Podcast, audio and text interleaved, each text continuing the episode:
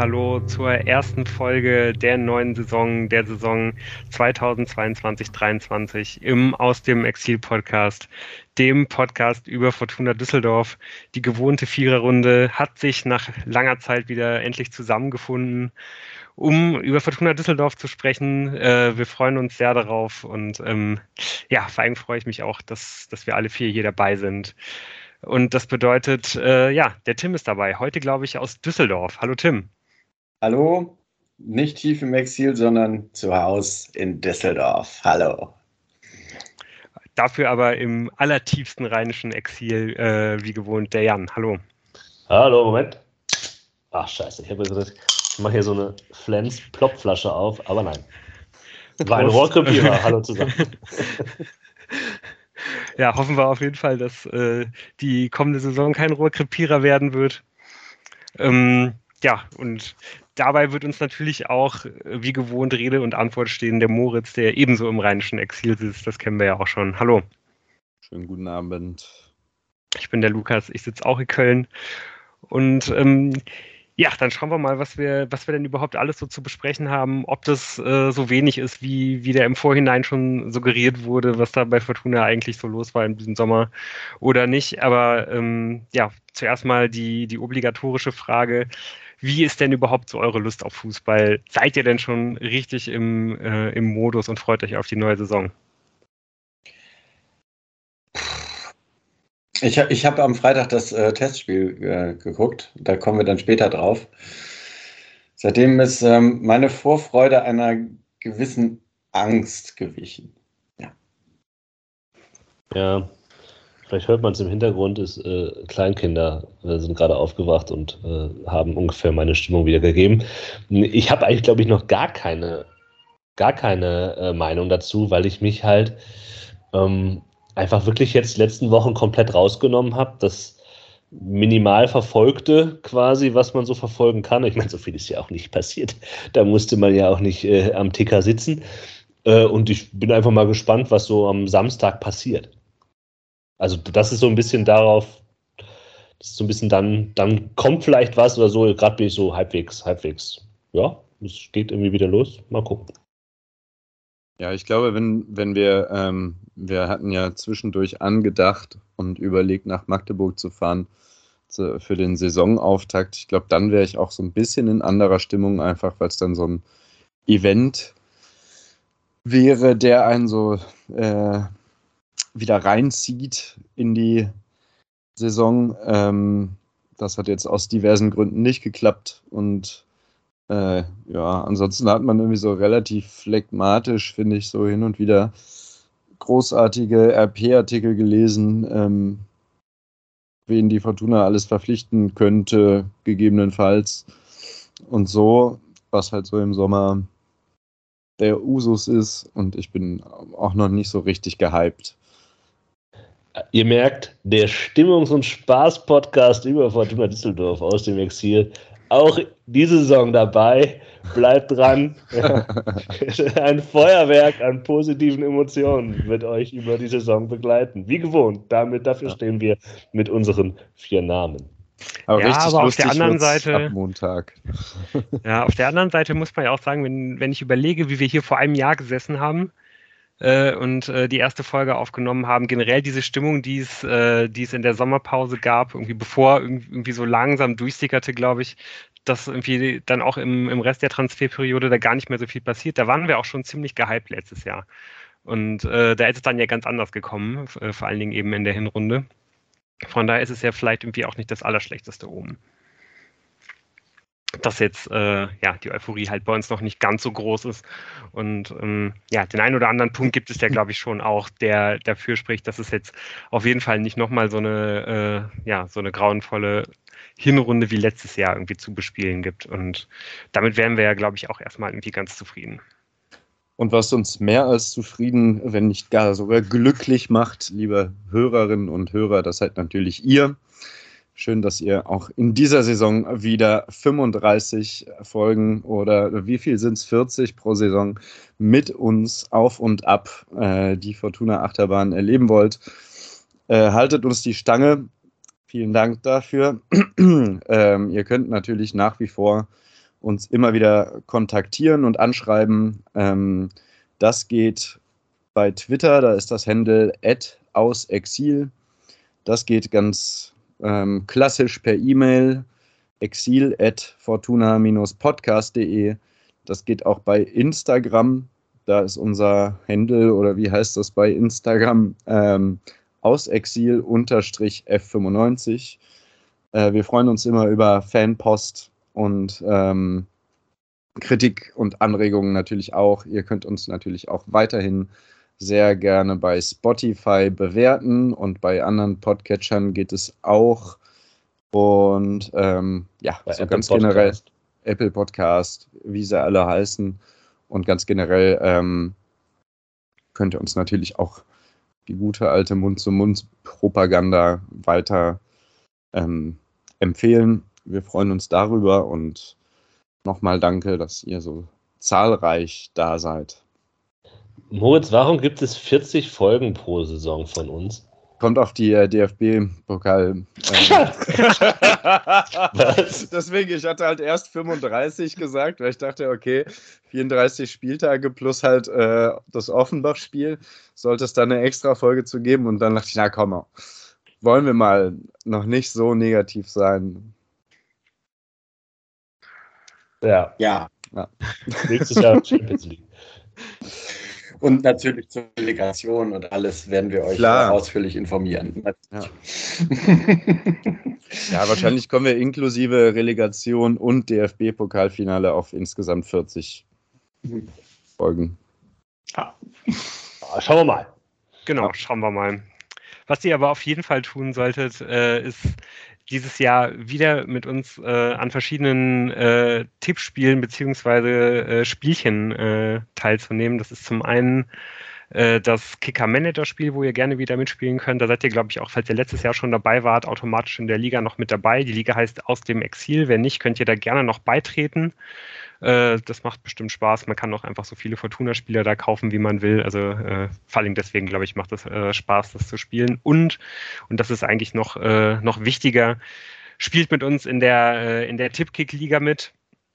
Da waren letztes Jahr richtig viele Leute dabei. Äh, das war richtig schön zu sehen für uns. Und auch da müsstet ihr eigentlich automatisch jetzt wieder in der, äh, in der neuen Runde dabei sein. Das haben wir auch neu aufgesetzt. Ähm, tippt da auf jeden Fall mit. Vergesst es nicht, ähm, vor, vor dem ersten Spieltag zu machen. Und äh, ja, da heißt die, äh, die Tipp. Kick-Runde, Kick auch aus dem Kick-Tipp, ja, das andere ist das mit dem, da wo man den Männchen auf den, auf den Kopf klopft.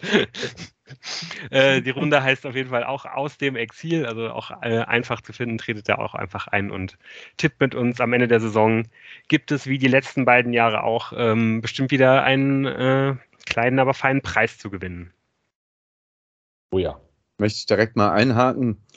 Findet ihr nicht, dass die Sonderfrage, muss Adam Botzek seine Knochen hinhalten, besonders diese Saison eine ganz starke Berechtigung hat, die sich jetzt gerade nicht darin wiederfindet? Ja, Vielleicht kann man die ja noch ergänzen. Wir haben Vielleicht ja kann man die noch ergänzen. Dann muss ich an dieser Stelle jetzt nochmal sagen, schaut auf jeden Fall auch nochmal kurzfristig, bevor die Saison losgeht, äh, rein. das wird jetzt hier nicht äh, parallel zur, zur Aufnahme geschehen, dass diese Frage noch beigefügt wird, aber diese Frage hat natürlich eine absolute Berechtigung. Also ähm, ja, wenn ihr, wenn ihr das tippt, schaut auf jeden Fall am besten kurz vorher rein, ob ihr, ob ihr auch wirklich alle Fragen beantwortet habt, wenn da jetzt noch einige dazukommen sollten. Und ich finde, Knochen in, hinhalten hieße auch im Spieltagskader sein, Leute. Aber das können wir ja später nochmal ausdiskutieren. Ja, Stimmt, machen, je nachdem, wie wir das beantworten und was uns da gerade zu Pass kommt. Ähm, ja, die Frage wird dann so gestellt werden, dass, dass es eindeutig ist. Okay, gut. gut. Ja. Ja. Ja. Denn das könnte uns ja auch zu allgemeinen Fragen führen, diese Frage. Oder gibt es vorher noch was, Lou, als Großmeister des Ablaufplans?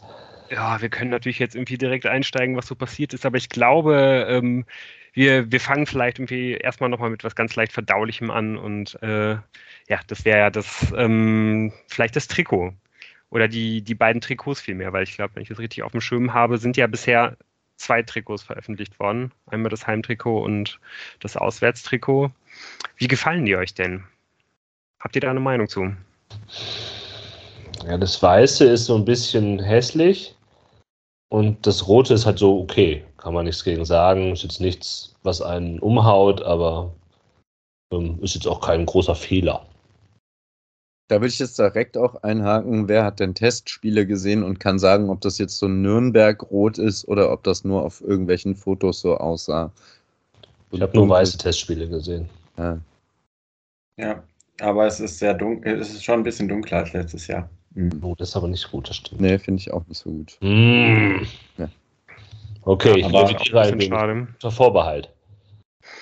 Ja, so ansonsten würde ich auch sagen, das Weiße sieht irgendwie, wenn man es ein bisschen häufiger sieht, irgendwie nicht mehr ganz so hässlich aus wie, wie am Anfang. Als ich, als ich es das erste Mal gesehen habe, hat mir das echt überhaupt nicht gefallen. Aber ähm, jetzt mit diesem Roten dazu, was ja jetzt auch nicht so schlimm ist, da ist auf jeden Fall irgendwie jetzt schon mal das Potenzial da, dass da irgendwie nicht so ganz hässliche am Ende, dann am Ende irgendwie bei rauskommen. Also ich hoffe, dass dieses Ausweichtrikot, das ja normal, das ja noch kommt, das ist ja normalerweise immer eine ziemliche Katastrophe. Ich hoffe, das passiert nicht. Und ja, das Heimtrikot ist echt, es ist halt okay, so ist echt in Ordnung. Aber ja, wie ihr schon sagt, so der Farbton oh, könnte halt echt ein bisschen anders sein. Und ich finde, wenn man halt irgendwie schon was mit Nadelstreifen macht, könnte es halt irgendwie noch ein bisschen edler aussehen eigentlich. Also da hat man dann irgendwie auch ein bisschen was liegen lassen. Aber auch trotzdem irgendwie nichts, was mir jetzt irgendwie Bauchschmerzen bereitet, glaube ich. Nein, die Bauchschmerzen Insgesamt bei Trikots, die stellen sich bei mir eh nicht mehr ein. Insgesamt kann man sagen, nach diesen Camouflage-Trikots ähm, kann man jetzt mittlerweile ganz zufrieden sein, damit wie es läuft. Ja, das denke ich auch.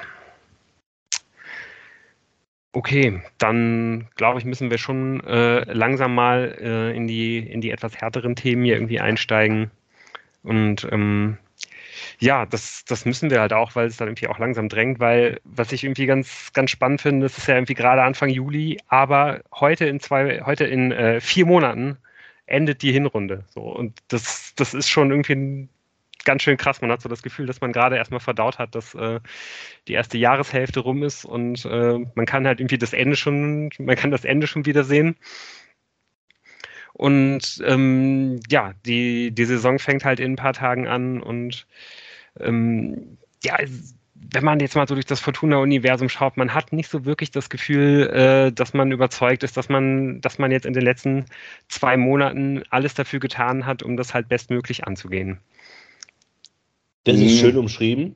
Ich möchte das Segment abkürzen, indem ich kurz diesen Tweet vorlese, der auf unsere Ankündigung kam, von Chancentod. Der schrieb, über die Neuzugänge wird ja nicht viel zu diskutieren sein. Kein neuer Sechser und die Position ist nicht mal im Gespräch. Ich bin fassungslos. Diese Sommerpause ist schon wieder mal so fortunesk, dass einen die üblichen Ängste beschleichen. Okay, nächstes Thema, danke. Ja. Kommen wir ja, jetzt zum neuen Nachwuchsleistungszentrum der Fortuna. Ich habe gelesen, es soll eine intelligente Fassade bekommen. Ja, aber es ist halt einfach so auf den Punkt gebracht. Ähm, ja, ja, ja. Es sind halt so ein paar, ähm, naja, so ein paar Sachen. Also, man kann ja schon sagen, man hat Tanaka fest verpflichtet, man hat ähm, Cello verlängert, man hat Device geholt und so weiter. Ja, also ich fasse jetzt nochmal kurz zusammen, was wir in der letzten Folge äh, an, an Positionen ausgemacht haben, wo man Verstärkung braucht. Innenverteidiger, Linksfuß, kann man jetzt mal einen Haken hintermachen, ist mit Joy Device die Wunschlösung aller verpflichtet worden. Außenbahn, Abwehr, links und rechts. Da ist links ich meine, was passiert? Äh, rechts noch nicht. Da wird intern dann äh, geraunt. Dann Sechser. Da hat äh, der Sportvorstand relativ früh klar gemacht, dass das überhaupt total egal ist eigentlich, dass man das überhaupt, das hat man eigentlich gelöst mit Tanaka, der kein Sechser ist, defensiver Sechser, aber ist egal. Äh, hat man auf jeden Fall gelöst, das Problem. Ähm, dann Außenbahn offensiv, haben wir jetzt auch noch keinen gesehen und eventuell offensives Mittelfeld. Wo hat ja, das hat ja Alofs dann auch schon gesagt, das wussten wir beim letzten Mal auch schon, äh, dann, wenn einer kommt, dann kein guter. Hat er so gesagt? Ja, so ja, gesagt, er hat halt aus gesagt, dem nicht aus dem Regal. Regal. Ich glaube halt irgendwie mit aus dieser äh, Alofschen Denkweise. Äh, nicht Diego. Heißt das ja immer ungefähr das Gleiche. hm. Hm. Naja, letztlich ist ja so ein bisschen die Frage, Lu, du sprachst davon, was im Fortuna-Universum so los ist und da gehört mit Sicherheit auch so die Erwartung aller Fans, nicht nur uns, dazu. Da würde ich meine Familie dazu zählen und die gehen äh, nach wie vor, die sind sehr optimistisch in die Saison, denn äh, bisher, seit Freitag, mag man da vielleicht äh, denken, dass Khalid Narei auf jeden Fall fest entschlossen ist, ähm, da noch abzuspringen. Hat man ja die Leistungsträger der letzten Saison nicht alle äh, ähm, in alle Richtungen verloren. Und äh, deshalb zumindest die Fangruppierung in meiner Familie geht fest von einem direkten Aufstieg aus. Das heißt, deine Familie sagt dir indirekt, dass sie entweder diesen Podcast nicht hört oder ihn für inhaltlich kompletten Müll hält. Äh, ja. Nein. Schön. Ich äh, muss nur ganz äh, äh, ehrlich sagen, dass ich äh, ähm, nicht große Umfragen auf den Düsseldorfer Straßen machen kann, da ich ja normalerweise im Exil bin. Und ich glaube, dass es nicht so viele äh, Fortuna-Fans mit dem absoluten Pessimismus, den wir hier gerade verbreiten, in die nächste Saison gehen, auch wegen der Serie am Ende der letzten Saison. Und ähm, wenn ich äh, tatsächlich äh, sagen kann, als ich das äh, Testspiel am Freitag geguckt habe, habe ich es nicht auf Vollbild geguckt, weil ich mir tatsächlich auch angucken wollte, welche Kommentare von den äh, verehrten YouTube-Guckern äh, äh, daneben geschrieben wurden. Und sehr häufig wurde geschrieben, ah ja, Testspiele, das sind alles nur Testspiele. Also, also ich bin weiterhin sehr optimistisch. Also von ja, daher. Ist ja auch nicht falsch. Ja. Ich muss auch sagen, glaube ich, dass jetzt die, die Testspiele, die ja äh, vor allem jetzt die letzten Jahre alle irgendwie nicht besonders rosig gelaufen sind, sind eigentlich das, was mir am, am allerwenigsten Sorge bereitet. Ähm, es gibt andere Dinge, die mir, die mir viel mehr Sorge bereiten. Ähm, und das ist, glaube ich, vor allem einfach die Dünne des Kaders. Also ich glaube, wenn, wenn sich halt ähm, ja, also wenn, wenn die Mannschaft größtenteils fit bleibt und unwahrscheinlich statistisch wenig äh, Verletzungen irgendwie an, eintreten sollten, wenn vor allen Dingen die paar Leistungsträger, die man hat, wie zum Beispiel ein Device oder ein Rufen Hennings, wenn die fit bleiben, so, dann, dann kann man halt auch mit diesem Kader echt Erfolg haben. So, da kann richtig viel gehen.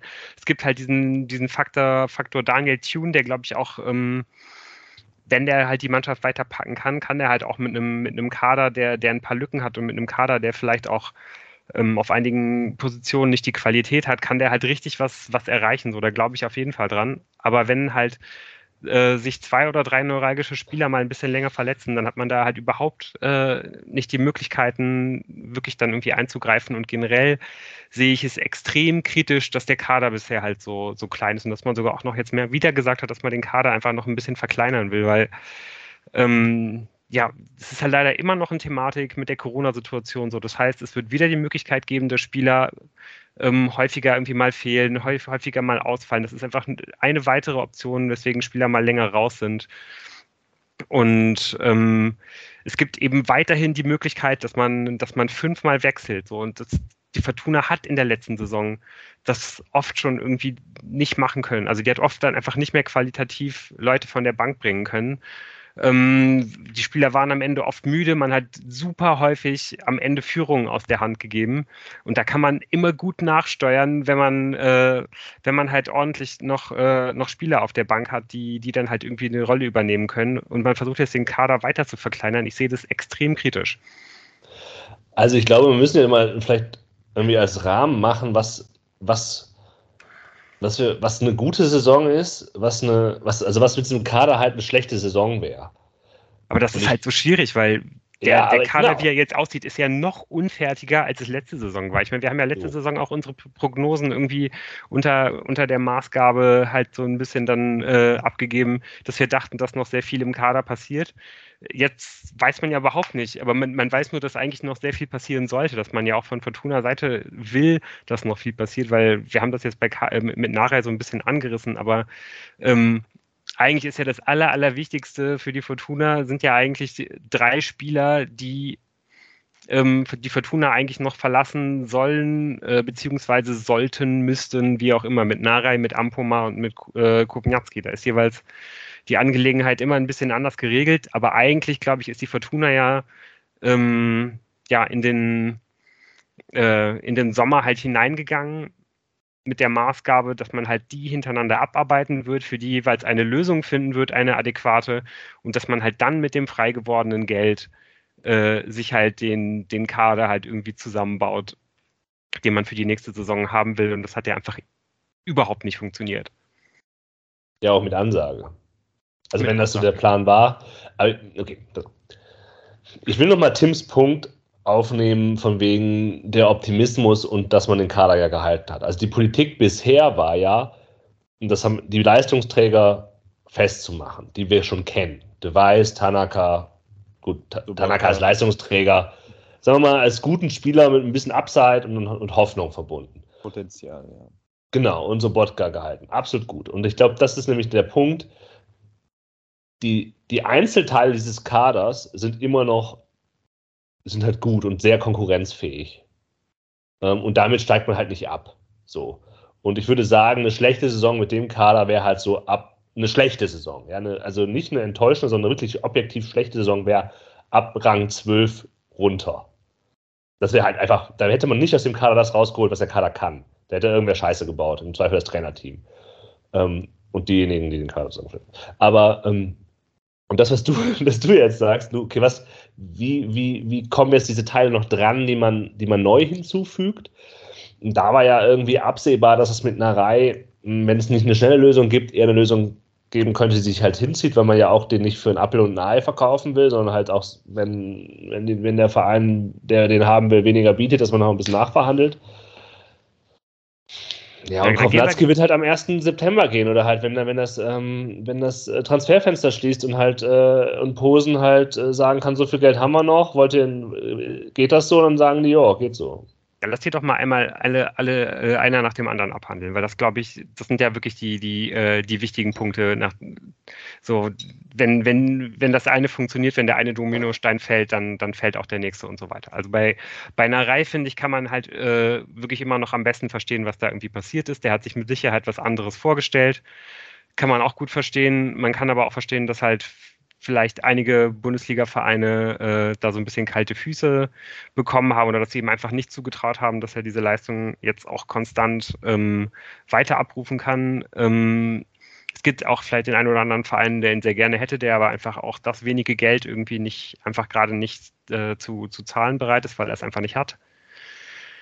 Und ähm, ja, wenn, wenn, Fortuna dann halt irgendwie diese Summe nicht bekommt, und ich finde die Summe, die Fortuna da verlangt, ist auf jeden Fall okay. Also da würde ich jetzt nicht sagen, dass Fortuna da zu hoch dran gegangen ist, dann, ähm, dann ist es schon irgendwie verständlich, so dass, dass das jetzt so ist. Und da würde ich, da würde ich der Fortuna wirklich irgendwie noch am, am allerwenigsten halt irgendwie einen Vorwurf machen und ähm, da denke ich eigentlich auch, dass es da noch zu einer, dass es da auch bald zu einer Lösung kommen wird. Also ich, ich kann mir nicht so richtig vorstellen, dass, dass, dass Nara hier dann irgendwie letztendlich doch noch, weiß ich nicht, diese, die, die, die Saison vielleicht spielen wird oder vielleicht auch nur eine halbe Saison spielen wird. Also durch diese riesigen Pause, die es halt im, im Winter geben wird, wird ja vielleicht auch einfach dieser Wintertransfermarkt nochmal ganz, ganz anders äh, funktionieren, weil man halt viel mehr in so, äh, weil man halt viel mehr in so in Richtung von zwei kleinen Saisons halt irgendwie planen kann, die man jetzt im, im nächsten Jahr spielt.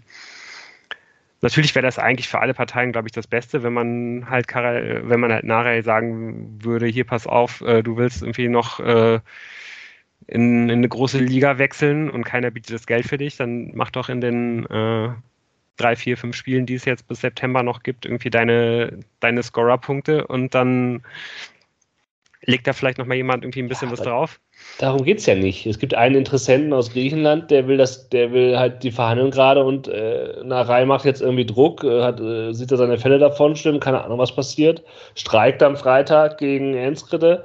Ähm, und da geht es ja nicht um verschiedene, das ist ja ganz konkret, worum es geht. Und der wird dann kein Spiel machen für die Fortuna. So. Genau. Auch sowas kann sich halt immer noch mal ändern, ne? Also. Genau. Ich habe schon die Sorge, dass äh, man am Ende ähm, dasteht und sagt, die Zahlen, die Fortuna aufrufen wollte, die, wie du, du gesagt hast, völlig in Ordnung sind, äh, hat man am Ende nicht bekommen und man ärgert sich. Das, das, kann ich mir schon vorstellen. Ja, das, darum geht es bei von der Fortuna-Seite, aber halt, also Karl Marei kann ja nicht sagen, äh, die, die zerschießen hier mir alles, weil das Geld, was, was das, das suggeriert, sagt ja Lou damit quasi auch.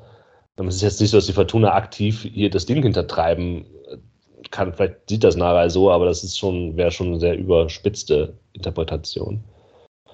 Es zieht sich halt. Und die Kohle braucht man halt dann, um dann halt an noch andere Moves zu machen, ne? weil man das Geld scheint ja gebunden zu sein, das man zur Verfügung hatte. Außerdem kann sich eine Reihe auch nicht hinstellen und sagen, Leute, so viel bin ich doch gar nicht wert, was für ein Quatsch. ähm, das wäre wahrscheinlich auch keine super Verhandlungsposition für sich selber. Naja, er will halt mit aller Macht äh, nächstes Jahr in einer ersten Liga und äh, woanders spielen. Also ja, ist ja auch, also das ist ja, ja verständlich, ne? wenn man irgendwo das Doppelte verdient, äh, dazu irgendwie noch europäisch spielt, so das kann schon eben auch ein gutes Sprungbrett sein, ne? wenn, äh, wenn er da jetzt irgendwie nochmal eine gute Saison spielt und vielleicht irgendwie auch international ein paar gute Spiele zeigt. Also ich kann auch schon verstehen, dass er, dass er dann irgendwie jetzt dann auf diesen Vertrag geht. Ja, muss ich ja trotzdem nicht so anstellen, wie, also was ich nö, so nö, ähm, nö. was er macht, das geht halt auch nicht. Nee, genau.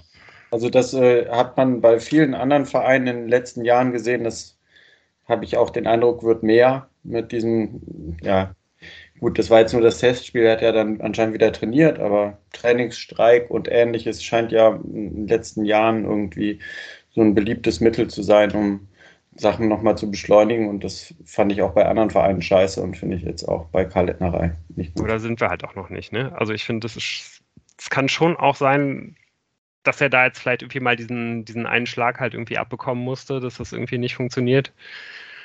Und dass er vielleicht sogar dann auch nochmal im Kader stehen wird. Also bei, bei vor ein paar Jahren äh, hat das bei mit, mit Ilas Bibu zum Beispiel sehr gut funktioniert. Ne? Der hat dann, glaube ich, sogar noch bis zum Ende halt der, der Transferperiode irgendwie ein paar Spiele gemacht und ist dann wirklich ganz am Ende erst äh, nach Hannover, glaube ich, gewechselt. Ja, nach Hannover. Mhm. Ja, so, also ich, ich kann schon auch noch mir vorstellen, dass es vielleicht sogar auch noch in diese Richtung geht. Das wäre auf jeden Fall besser als äh, ja, dass er jetzt halt irgendwie sich da versucht, irgendwie rauszustreiken. So an dem Punkt sind wir jetzt noch nicht, aber es ist halt eben ganz kurz davor. Eben, es war aber jetzt auch noch kein Streik. Auch noch nicht. Also, Doch. Ist der, nein, na. Natürlich, der ist, der, der, was hat er denn sonst gemacht? Er hat gesagt, er will nicht spielen. Punkt. Das ist gesagt, könnte mich. Er hat gesagt, er will nicht spielen, weil er wechseln will. Ja, weil er mit Gedanken woanders ist. Ja. ja, ja, auch das kann man ja, also nur rein theoretisch theoretisch, um das mal von der von dieser äh, Seite zu betrachten, wenn man wirklich mit dem Kopf woanders ist, dann ist es halt auch nicht cool, irgendwie zu spielen. Dann verletzt man sich halt Verletzt irgendwie vielleicht dich, schneller ja. und so. Äh. Wenn man wirklich mit dem Kopf nicht da ist. Also jetzt, aller Leute. Also das haben die alle schon hinter sich. Der ist auch kein, keine 19 Jahre alt. Der hat das schon alles gemacht.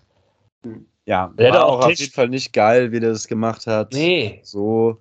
Aber genau, ich finde, es ist jetzt noch nicht so, dass man da jetzt einen streikenden Profi hat, der den Vertrag nicht erfüllt, bla.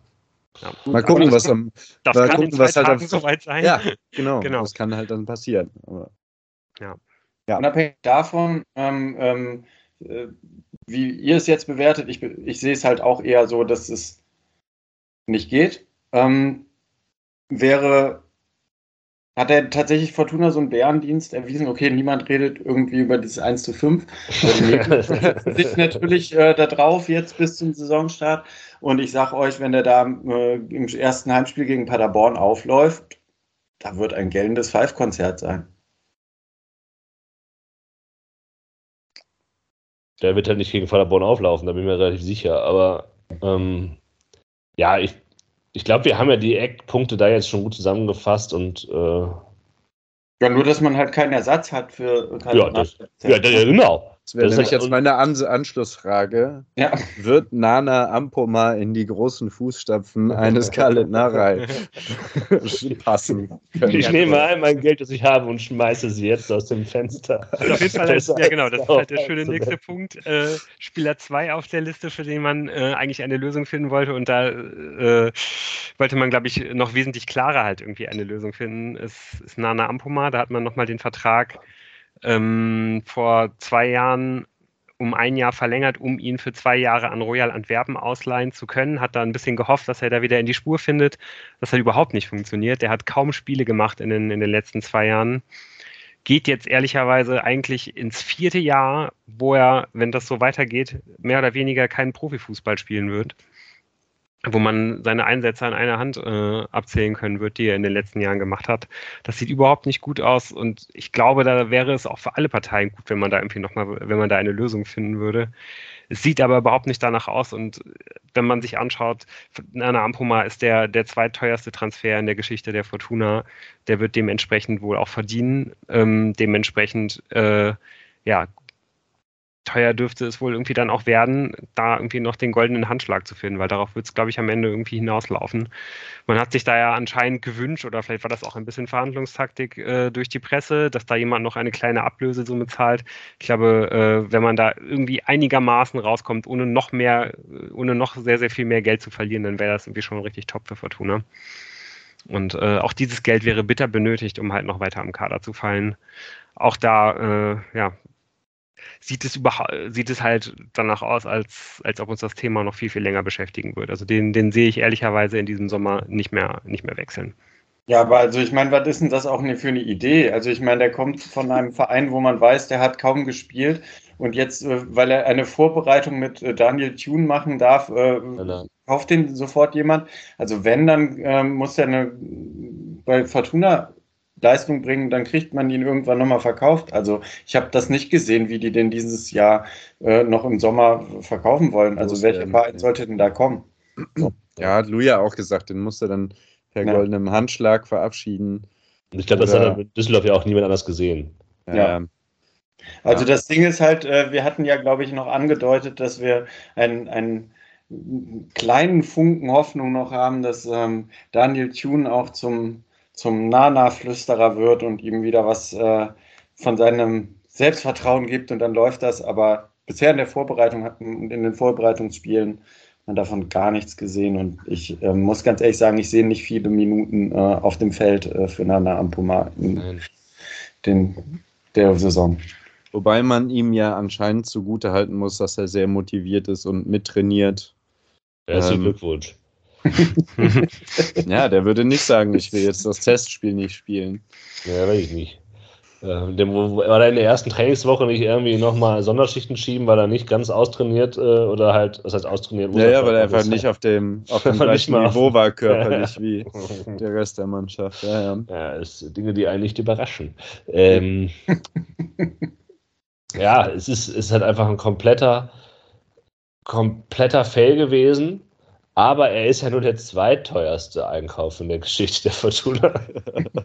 der teuerste Einkauf in der Geschichte der Fortuna. Der ist auch im Kader. Ja, und der wird, glaube ich, dementsprechend, wenn man da auch nach der Ablösesumme geht, noch um einiges mehr verdienen. Und ähm, ja, man weiß irgendwie auch nicht so, also da, das ist eigentlich so die Personalie, für die ich am allerwenigsten Gefühl habe. Also weder emotional noch rational rationales Gefühl. mm. ähm, ja, ich meine, Gumniatski war letztes Jahr an, äh, an Lech Posen ausgeliehen, hat dann da, glaube ich, schon irgendwie auch seine, seine paar Einsätze bekommen, ein paar Tore gemacht, aber so richtig das, äh, ja, so richtig diesen Knotenlöser, den man sich da vielleicht irgendwie erhofft hat, äh, hat er da irgendwie auch nicht gehabt. Lech Posen ist, glaube ich, weiterhin daran, daran interessiert, ihn zu verpflichten, jetzt fest zu verpflichten, aber wenn ich das richtig wahrnehme, nicht mehr mit der gleichen In Intensität wie, wie noch vor einiger Zeit. Auch da hat die Fortuna sich, glaube ich, äh, da hat die Fortuna sich ausgemalt, dass man da irgendwie noch eine Ablösesumme kassiert. Das fände ich auch okay, aber ich bin mir da nicht ganz so sicher, äh, wie, wie hoch die halt wirklich ausfallen, äh, ausfallen kann. Und wenn, glaube ich, da eine Mannschaft käme, die einfach nur Fortuna um dieses Gehalt erleichtert, wäre das, glaube ich, auch schon ein Deal, den die Fortuna eigentlich nicht abschlagen sollte. So bitter, wie man halt diese äh, finanzielle Flexibilität eben benötigt, um den Kader abzurunden. Wobei es mittlerweile eigentlich auch schon fast zu spät dafür ist. Ja, und also es ist ja schon ein bisschen beachtlich, dass man äh, Lex Tiger Lobinger mhm gehen lässt, weil Tune sagt, wir haben den, die, die Stürmerpositionen haben wir jetzt ausreichend besetzt und es war ein Stürmer zu viel und es wird Lobinger ähm, wechselt. Und man muss schon auch sagen, dass Daniel Tune zumindest sich sehr positiv über Komniatski äußert. Ja. Das heißt, eine Option B wäre, der hat noch ein Jahr Vertrag, oder? Ja. Also jetzt diese Saison, genau. Option B wäre halt, einen Vertrag zu verlängern Mhm. ähm, zu deutlich äh, niedrigeren Bezügen oder beziehungsweise quasi das Gehalt äh, von einem Jahr ungefähr auf zwei zu strecken, so in etwa. Ähm, Das wäre, glaube ich, immer noch viel zu viel. ja, weiß ich nicht. Also, Also, ich glaube auch, du kriegst ich- ihn jetzt nicht einfach los und bis gerade hat er auch einen Platz. Ja, ich glaube, das ist der entscheidende Punkt, Moritz. Ja. Äh, Die Kaderpolitik weist nämlich klar darauf hin, dass er bleibt, weil Ja. er bleiben muss. Denn du hast halt Daniel Ginczek, der ist halt der, die wandelnde äh, Lazarett. Ähm, der andere Stürmer ist halt 33, 30 Jahre alt äh, mit Rufen Hennings. Da weißt du halt auch nicht, ob der halt die Rufen Hennings-Saison nochmal wiederholen kann. Ne? Also der, der, der Niedergang des Rufen Hennings, der wird ja quasi seit Jahren prognostiziert. Er hat es immer noch geschafft, äh, sich auf dem Niveau zu halten, das ihn so auszeichnet. Aber es weist alles in den Testspielen darauf hin, dass äh, und auch wenn wir auf die letzte Saison gucken unter Daniel Chu, dass Daniel Chu gerne zwei Stürmer hätte, nicht nur einen. Ja. Das heißt, du musst drei Stürmer haben. okay, also wenn das wirklich passiert, also ich, ich Ja. bin eigentlich gerade eher davon ausgegangen, aber vielleicht traue ich der Fortuna auch wieder zu viel zu, aber dass man halt weiterhin versucht, ihn, also für Ko- Kovnatski halt einen anderen Verein zu finden. Und dass man dann halt noch irgendwie, ich meine, das Transferfenster ist noch sieben Wochen offen, dann halt ne, noch, noch jemanden Neues dazu zu holen, zum Beispiel Klar. jemanden auszuleihen, was jetzt sowieso das eigentlich fast wäre, was ich mir für, für viele Positionen bei der Fortuna wünschen würde, da man es ja verpasst hat, ähm, auf, dem, auf dem ablösefreien Markt ähm, wirklich verlässliche Optionen halt zu bekommen, würde ich mir schon wünschen, dass man jetzt irgendwie eher in diese Richtung von Laien geht, damit man nicht wieder ähm, ja, halt äh, teure Ablösesummen für, für Spieler bezahlen muss, weil das eher die Spieler werden, die jetzt, äh, die jetzt noch ähm, zu, zu haben sind. Und das ist ja auch eigentlich was, was man ja meistens irgendwie relativ schnell irgendwie noch klar machen kann, auch am, auch am Ende einer, einer Transferperiode. Also angeblich ähm, ähm, laut äh, Christian Weber gibt es ja auch einen, einen Schattenkader, den man dann aktivieren kann in dem Moment, in dem äh, die Abgänge kommen. Aber dafür muss halt jetzt David Kownatski in den ersten Spieltagen äh, alles äh, in Schutt und Asche legen und ganz viele Tore schießen. Ja, also ich, ich, ich sehe es einfach nicht so richtig. Ich würde Ich mir natürlich irgendwie auch wünschen, wir würden uns das, glaube ich, alle so unglaublich wünschen, weil, gen, wie, weil wir genau, wie es, glaube ich, jetzt halt auch Daniel Thune im Trainingslager bestimmt wieder gegangen ist, wenn man halt David Kowniatski zum ersten Mal Fußball spielen sieht, dann denkt man, ja krass, so der richtig geiler Kicker, der Typ hat halt alle Tools, so der hat alle, der hat alle Anlagen, der hat alles irgendwie im, im, im Kasten liegen, äh, womit man irgendwie vernünftig arbeiten kann. Den kriege ich auf jeden Fall hin. So. Auch Ja. wenn es alle anderen bisher noch nicht geschafft haben, ich krieg's hin. Und es wäre natürlich ein Träumchen, wenn, wenn das passiert würde. Nein. Aber ich glaube, äh,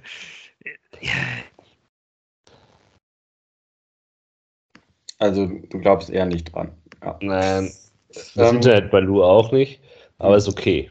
hm. Ähm, ja. ja, ich weiß halt, also, nee, ich glaube, ich, ich glaub, also, ich glaube, das Fazit ist, wenn man ihn abgibt, muss man jemanden neuen holen. Genau. Ich glaube auch daran, dass man ihn abgeben will, weil er halt einfach viel, viel Gehalt verdient. Aber dann hoffe ich, dass das Schatten, der Schattenkader der Webersche, ähm, ähm, dass der halt dann sofort zieht und man noch einen Stürmer reinbringen kann, der irgendwie äh, seine Minuten reinbringt. Genau. Aber tatsächlich glaube ich noch nicht mal daran, dass man Kovnatski noch wegbekommt, weil momentan scheinen, sich, scheinen die Vereine nicht Schlange zu stehen. Nein. Und dann hat man halt aber ja immer noch Lücken in diesem Ja. Kader. Ja. Um, wir haben jetzt über.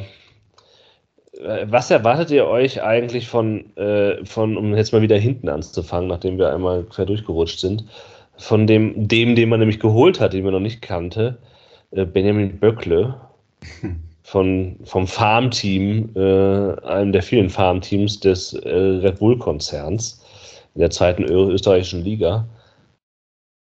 Also Irgendwelche in, Gedanken, gesehen habt ihr ihn garantiert äh, noch nicht. doch, in, den, in den Testspielen hat er mich überhaupt, also äh, war unauffällig bis schlecht. Ähm, ich erwarte mir da, da von ihm, dass man mit ihm in der über übernächsten Saison plant, dass er wirklich eine Ergänzung des Kaders ist und hoffentlich nicht so bald ähm, ähm, um ein, ja, einen Stammplatz einnehmen muss, weil da langfristig jemand ausfällt. Also ich, ich glaube, man hat den wirklich zum, eher mal so zum Auffüllen des Kaders und vielleicht eine Option für die Rückrunde, aber ähm, das ist jetzt ja nicht direkt der, der, der Konkurrent. Ja, aber das ist doch krass. Hm.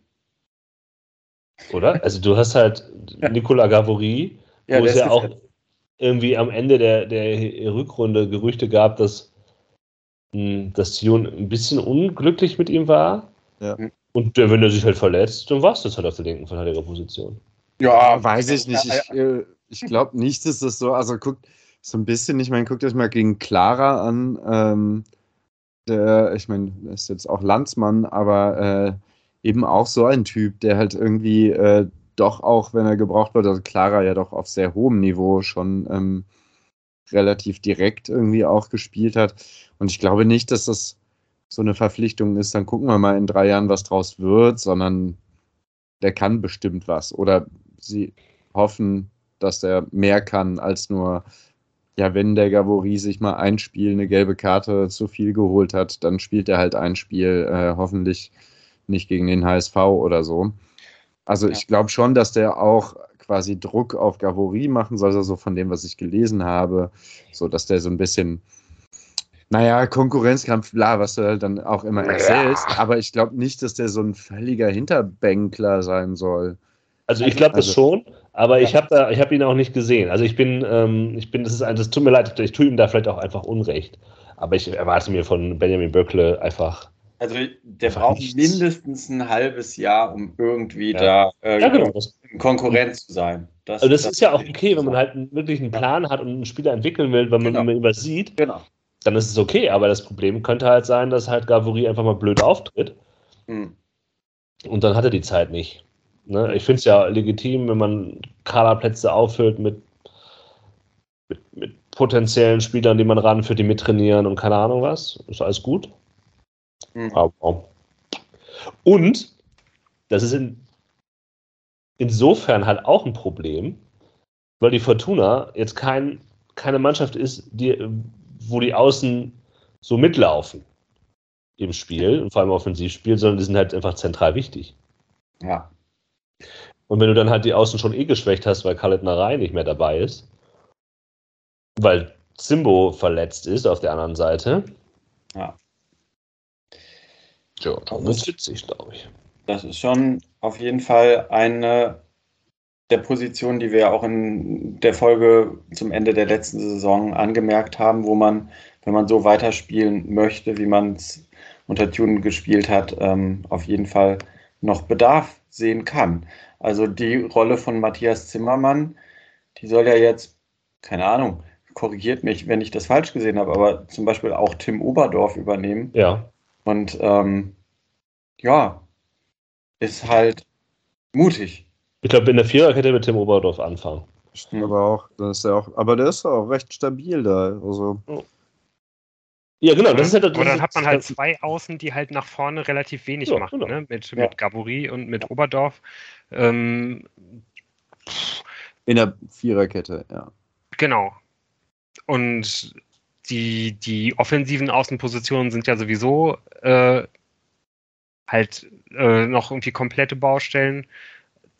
ich also, das, das ist auf jeden Fall irgendwie, ja, das ist auf jeden Fall irgendwie schon spannend. Also, was natürlich ganz gut ist, ist, dass, dass man da vielleicht einfach einen ganz klaren Fokus haben wird, dass man halt äh, erstmal hinten ziemlich sicher stehen will. So. Und ich glaube, wenn man halt irgendwie, äh, ja, mit Gavory und Device hat man da und Hoffmann dann zum Beispiel, hat man ja schon wirklich auch ein paar richtige Blockspieler, so, die, die da ja wirklich auch den, äh, ja, den Strafraum halt quasi ziemlich sauber halten können. So, das, aber nach vorne ähm, bin, ich, bin ich da auf jeden Fall echt äh, auch relativ skeptisch. Ich, ich sehe nicht so wirklich, was das Konzept der Fortuna sein soll. Wie möchte man das mittlere Drittel überspielen? Ich, ich sehe es überhaupt nicht. Gar nicht. Das interessiert auch nicht. Ähm, da bin ich mir ziemlich sicher. Ja, also tatsächlich ist das so das Fazit äh, von den äh, Testspielen, auch die ich gesehen habe. Irgendwie wenn, wenn man mich jetzt fragen würde, was will die Fortuna nächste Saison spielen, dann würde ich sagen, ja, das waren ja alles nur Testspiele. Guckt, guckt euch mal gegen Magdeburg an, aber in den Testspielen habe ich noch nichts gesehen. Ich würde halt, diese Testspiele, ich habe jetzt vor allem dieses Endschede-Spiel im Hinterkopf, hm, das ich ja aus vielen Gründen spannend fand. Ich habe es ja auch deswegen geguckt, weil klar war, dass die in der Fünferkette spielen und äh, wie das mal so läuft, weil eigentlich, wenn man sich diesen Kader anguckt und dann die Aufstellung gegen Enschede, also äh, Dreierkette mit äh, Device links, ähm, Hoffmann, äh, Clara, dann rechts ähm, hat Felix Klaus gespielt, so als Wingback und links Gavory. Dreier Mittelfeld Sobotka, Tanaka, Appelkamp und vorne war dann äh, Kovnatski drin, was Sinn macht, weil Ginczek ja noch gesperrt ist, ein Spiel, äh, und Rufen Hennings. So, das ist, das ist wie auf dem Reißbrett. Jetzt habe ich gesagt, ja, genau so kann ich mir das gut vorstellen. Und ähm, klar, du kriegst halt fünf Dinger und es war halt defensiv auch dürftig, so gerade diese Pässe, Pässe hinter die Kette von, von Enschede, die haben echt zu einigen Problemen geführt.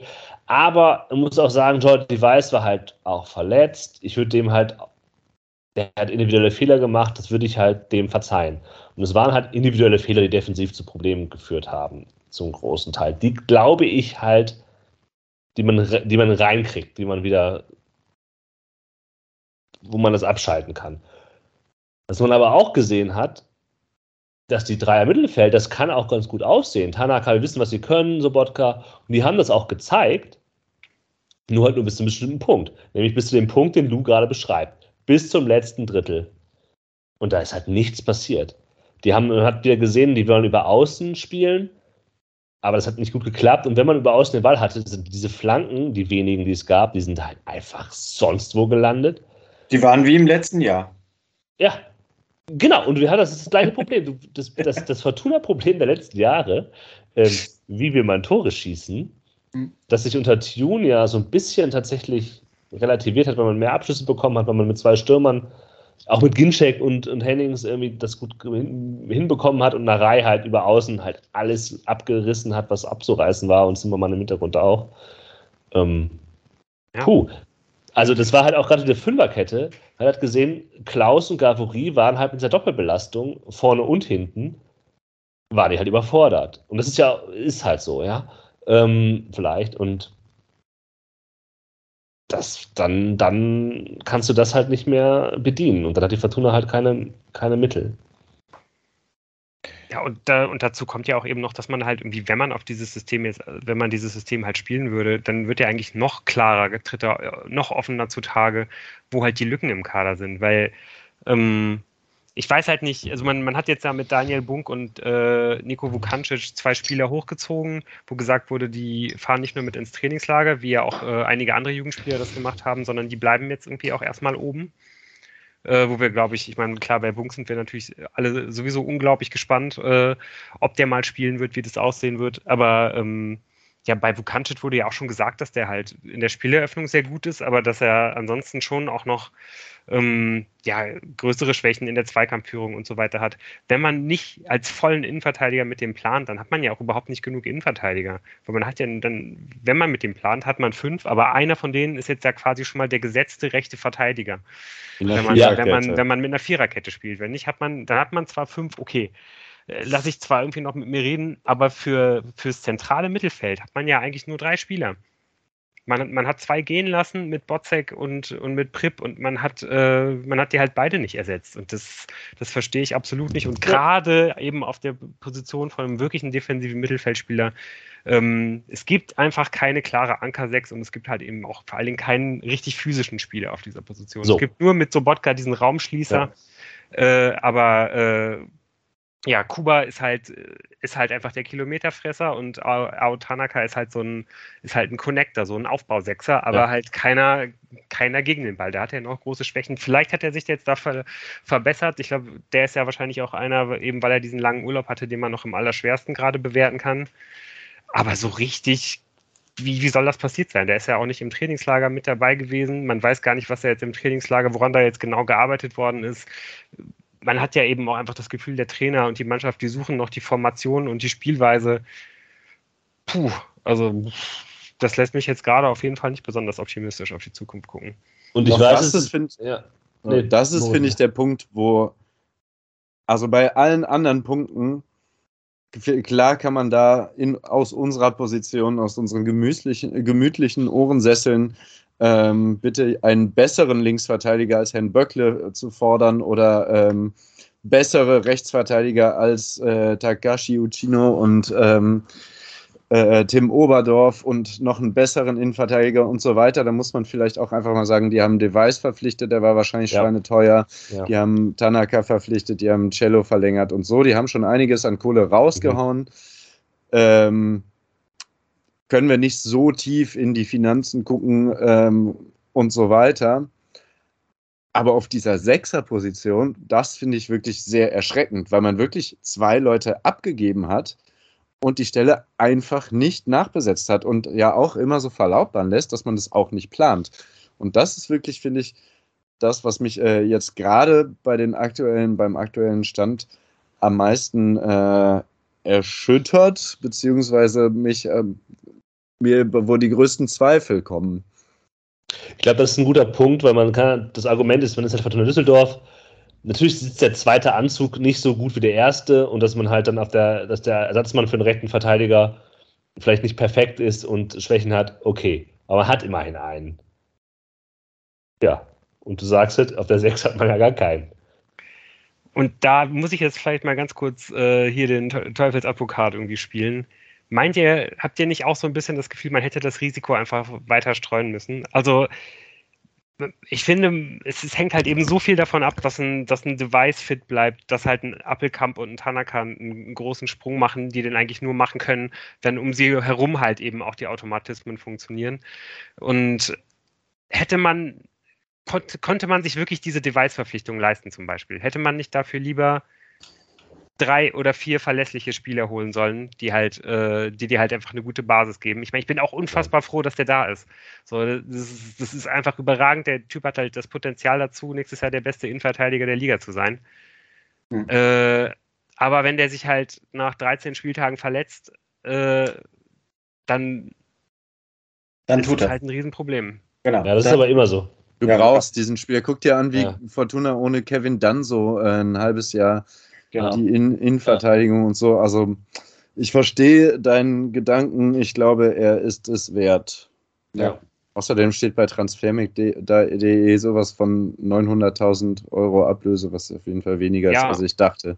Plus Aber keine halt Ahnung. eben auch das Gehalt, das der halt bekommen wird. So, Ja. ne? und, und da muss ich jetzt auch nochmal eine Sache kritisieren, die ich auch eigentlich eher eigentlich auch gut finde, wenn man halt an Leute glaubt. Aber dass die Fortuna auch da jetzt wieder als einer der wenigen Zweitligisten wieder so einen langfristigen Vertrag raushaut. Das sind wieder vier Jahre. Es gibt kaum Zweitligisten, die Verträge abschließen, die länger als zwei Jahre dauern. Die Fortuna macht das dauernd. Die hat das mit Kuba äh, Piotrowski gemacht, die hat mit Felix Klausen, glaube ich, zweieinhalb Jahresvertrag gegeben. Das hätte man nicht machen müssen. Bei Gavori hat man jetzt einen dreieinhalb Jahresvertrag gegeben. Das macht man immer, wenn man Spieler für, für, für Kohle halt verpflichtet, weil man halt dann die Ablösesummen über die ganze Vertragslaufzeit äh, abschreiben kann. So, das ist halt, ne, das ist halt eben so ein, so ein bilanztechnischer Trick, dass man halt dann, dass man halt das Geld dann über diese ganzen Jahre halt irgendwie anteilsmäßig halt abschreibt. Und wenn man dann halt jemanden für vier Jahre verpflichtet, dann kann man halt diese Transfersumme auf vier Jahre aufteilen in den Bilanzen. Wenn man das, äh, wenn man jemanden nur für zwei Jahre holt, natürlich nur für zwei Jahre. Und so generiert die Fortuna halt irgendwie immer wieder diese ganz hohen Ablösesummen, aber schafft sich dann auch jetzt wieder äh, eine, eine bilanzielle Summe, die, äh, die, die da halt drinsteht für in vier Jahren, die sie halt irgendwie wieder äh, weiter hindert. Und das sind genau diese Sünden aus der, aus der Pfannenstielzeit, aus der Uwe Kleinzeit, mit denen man jetzt ja auch irgendwie immer noch zu kämpfen hat. Und man macht das eigentlich immer noch weiter. So, und äh, ich weiß, Ja, man glaubt an diese Spieler und ich kann es ja auch verstehen, aber ich finde es schon krass so. Das sind schon gewaltige Risiken, die man, äh, die man da geht. Und vor allen Dingen, wenn man halt eben auch drumherum halt einfach nicht, nicht gut genug arbeitet, bindet einem das extrem die Hände. Und man merkt es ja, was das bedeutet. Äh, Man hat es jetzt ja genau jetzt in, in diesem Frühsommer gesehen, was mit diesen Sünden aus der Vergangenheit dann eben auch passiert ist. Genau deswegen, weil man ja jetzt so viele Summen aus der Vergangenheit auch jetzt schon in der Bilanz wieder für dieses Jahr drin stehen hatte. Äh, da, da konnte man teilweise ja nicht mal den, äh, den Vertrag für den dritten Torhüter Raphael Wolf verlängern, äh, bis, bis man es nicht geschafft hat, irgendwie den, den Vertrag von Davor Lovren irgendwie aufzulösen, da in diesem Ränkespiel, mhm. ähm, weil einfach kein Geld mehr im Budget war, weil man da einfach diese ganzen Sachen drin stehen hat. Und ich finde ich finde es halt nicht gut, dass man da jetzt auch wieder Entscheidungen trifft für, ja, in, in, in vier Jahren. Also du hättest lieber einen Zweijahresvertrag gesehen und im nächsten Jahr, weil er eine überragende Saison gespielt hat, äh, wird Jordi Device, weil er nur noch ein Jahr Vertrag hat, äh, nicht verlängern und äh, relativ günstig zu haben sein. ich sag nur, dass das, ein, dass das echt ein großes Risiko ist. Und ja, ich sage das jetzt nur exemplarisch an dieser Position, dass man muss, das halt mal mit halt einem Spieler so macht, aber man macht es ja immer und immer und immer wieder so. Ja, aber es muss ja nicht immer so laufen wie mit Nana Ampuma. Und ähm, es läuft aber immer so. Ja gut. Also zumindest mit den Leuten, für die man Geld ausgibt. Für die dann, Leute, dann, die man dann kein Geld du, ausgibt, das funktioniert auch mal. Ja, dann kannst du jetzt sagen, war ein Fehler überhaupt, äh, Jordi Device zu verpflichten. Das war ja Luz Frage. Das war eine Frage. Das war ja. nur eine Frage. Ich will, aber ich will nur darauf hinweisen, dass es halt die Art und Weise, wie Fortuna das macht. Und wenn man halt an anderen, wenn man an so vielen anderen Punkten halt irgendwie das Geld halt nicht hat, finde ich das halt immer krass, dass man das halt so wieder macht und dass man dann so diese Gelder halt generiert. Ja, ich würde halt sagen, dass den Eindruck, dass die Fortuna irgendwie interessant mit dem Geld umgeht, das sie nicht hat, ähm, das, das sehe ich auch so.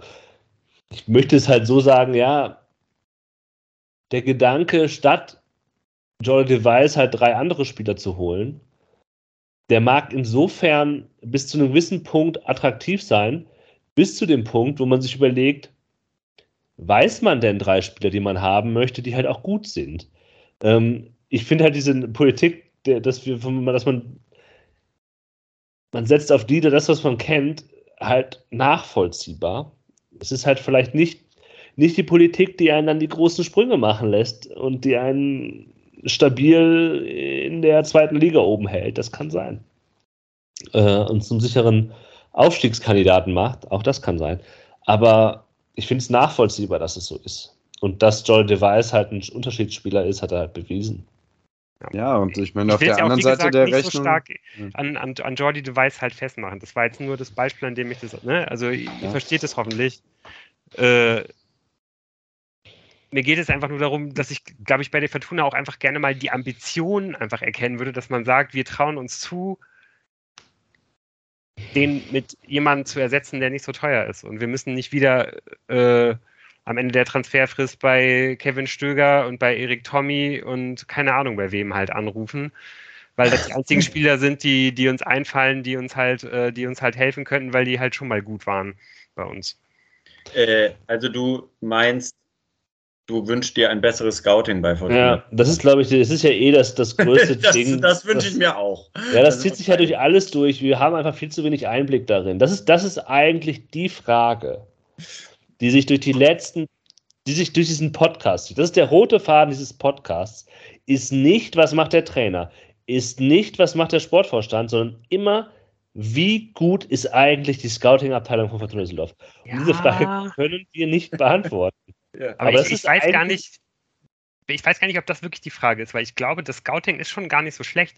Die Frage ist halt, wie disponierst du halt deine äh, Scouting-Ressourcen. Und ich glaube, und das wird ja schon vom Sportvorstand entschieden, von wegen, wen können wir wohin schicken, was machen wir mit Datenscouting äh, und wenn ich da mir anhöre, was halt in diesem offiziellen Vereinspodcast Rot und Schweiß, was der Christian Weber so über das Scouting der Fortuna erzählt hat, da kann man, glaube ich, sicher sein, dass die Fortuna auf jeden Fall in puncto Modernität äh, äh, am untersten Ende in der, in der zweiten Liga halt agiert und das sieht man eben auch einfach immer wieder.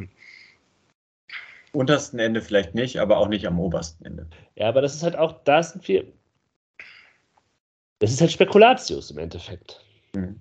Wenn ich sehe, Eindruck, welche Spieler verpflichtet werden und ja. welche Mannschaften sonst für Spieler verpflichten, äh, nach welcher Transferphilosophie, dann ist es aber auch, ja, mag das Spekulatius sein, aber das deutet sehr, sehr stark darauf hin. Ja. Wie kann das sein? Ich, also ich habe das wirklich dann auch mal nachgerechnet. Es hatten, als die Fortuna den ersten Neuzugang jetzt geholt hat mit äh, hier mit Benjamin Böckle, äh, zu dem Zeitpunkt hatten alle, hatten alle Mannschaften halt schon irgendwelche Spieler verpflichtet. Darunter jede Mannschaft halt auch schon ablösefrei. Im ja. Schnitt hatten die Mannschaften sech, über sechs Spieler pro Verein verpflichtet. Paderborn hatte zu diesem Zeitpunkt äh, zehn Spieler schon neu verpflichtet. So. Und die hatten auch jetzt alle keine großen Kaderumbrüche. Also vor allem auch Paderborn jetzt hatten nicht die wahnsinnigen Kaderumbrüche, sondern und, äh, unter diesen Zugängen, habe ich auch nochmal geschaut, da sind nicht die, die Spieler dabei, die man aus der Jugend hochgeholt hat. Da sind keine Spieler dabei, die von Laien zurückgekommen sind. Das sind einfach Spieler, die man verpflichtet hat und äh, das sind zum größten Teilen sind das halt ablösefreie Spieler gewesen.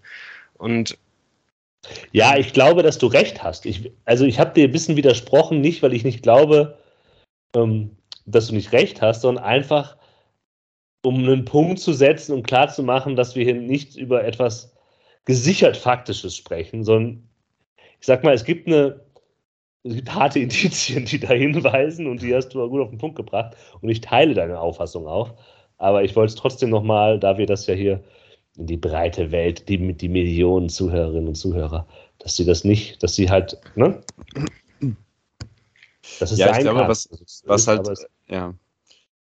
Also was halt ganz offensichtlich ist, ist, ähm, also auch was, was wir uns, glaube ich, häufig fragen, was ist denn die Scouting-Philosophie der Fortuna Düsseldorf? Und da fand ich eben, ist auch in diesem Podcast nicht so richtig viel bei rumgekommen, mehr oder weniger gesagt, wo man hingeht und so, aber der hat halt gesagt, ähm, wir gucken halt viel in Holland und Belgien, das ist halt Genau, genau. Und wenn ich ein gutes Gefühl habe, dann kann ich mich da, werde ich mich da auch nicht von irgendwelchen Daten vom Gegenteil. Ja, so hat das jetzt nicht gesagt. Nein, ich weiß. Aber ähm, ich meine, bei Pfannenstiel war ja so ein bisschen die Philosophie klar, so ich hole jetzt überall irgendwelche internationalen Leute, ähm, die irgendwo in der Academy oder sowas mal groß aufgetrumpft haben oder so. Also das war ja wirklich so ein, ich hole Leute, die halt sonst niemand irgendwie auf dem Schirm hat und niemand irgendwie im System hat. Und jetzt gerade das Gefühl bei der Fortuna, holst du halt Daniel Ginczek, Felix Klaus, ähm, Jolly Device und so und so. Und, du, und dann sind wir wieder beim oberen Regal. Kalitnerei. Kalitnerei. Ja, das ja, der passt nicht ganz in die Reihe, würde ich sagen. Ähm, was ich eher meinte, ist so das obere Regal, was ähm, Alofs ja angesprochen hat. Also so Leute, die alle irgendwie, ähm, weiß ich nicht, wahrscheinlich hat Gincheck nicht eine Million gekostet, aber äh, alle schon mal irgendwo richtig dick verdient haben, mal so richtig viel wert waren. Und so, und dass man halt guckt, dass das eher so die Verpflichtungen sind, die man macht. Ja, Anders halt Leute, als wo man Paderborn. nicht davon ausgeht, dass die nochmal besser werden quasi. Paderborn holt halt 15 Leute und dann sind zwei davon halt wieder so Leute, die dann, wie heißt der, der jetzt gerade nach, äh, nach Berlin gegangen ist? Nicht gerade, aber ne, die haben dann da immer wieder, holen die so Leute da raus, die halt unfassbar durch die Decke gehen. Und ähm, wenn du sagst, da gab es keinen großen Kaderumbruch, das heißt, die haben dann quasi ihren Kader nochmal um zehn Mann vergrößert und äh, gucken jetzt halt, was ist dabei, so in etwa. Ja, da würde, bin ich mir sicher, da würdet ihr auch mäkeln. ähm, Benjamin Böckle auch ganz klar Zenit äh, überschritten und da erwartet man nicht mehr, dass er noch besser wird, passt auch voll äh, da rein. Gavouri hat man, glaube ich, auch äh, schon äh, vorher auf dem Radar gehabt und hat klar seinen Zenit überschritten. Also ich weiß es nicht. Vielleicht äh, ähm, müssen wir dann generell nochmal sagen, ähm, wie das bei anderen Clubs, was da so die ganz klare äh, Scouting-Richtlinie ist, die wir erkennen. Also vielleicht sollten wir uns auch nicht auf Terrains begeben, wo wir zu wenig Einblicke haben, so wie Jan das ja, gesagt hat. Das war mein Argument. Ja. Genau, das ist.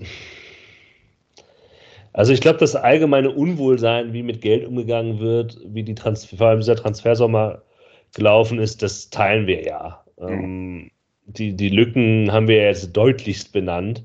Ähm, die haben wir auch letzte, im letzten Podcast schon deutlich benannt und da ist einfach nichts passiert. Außer Johnny Device.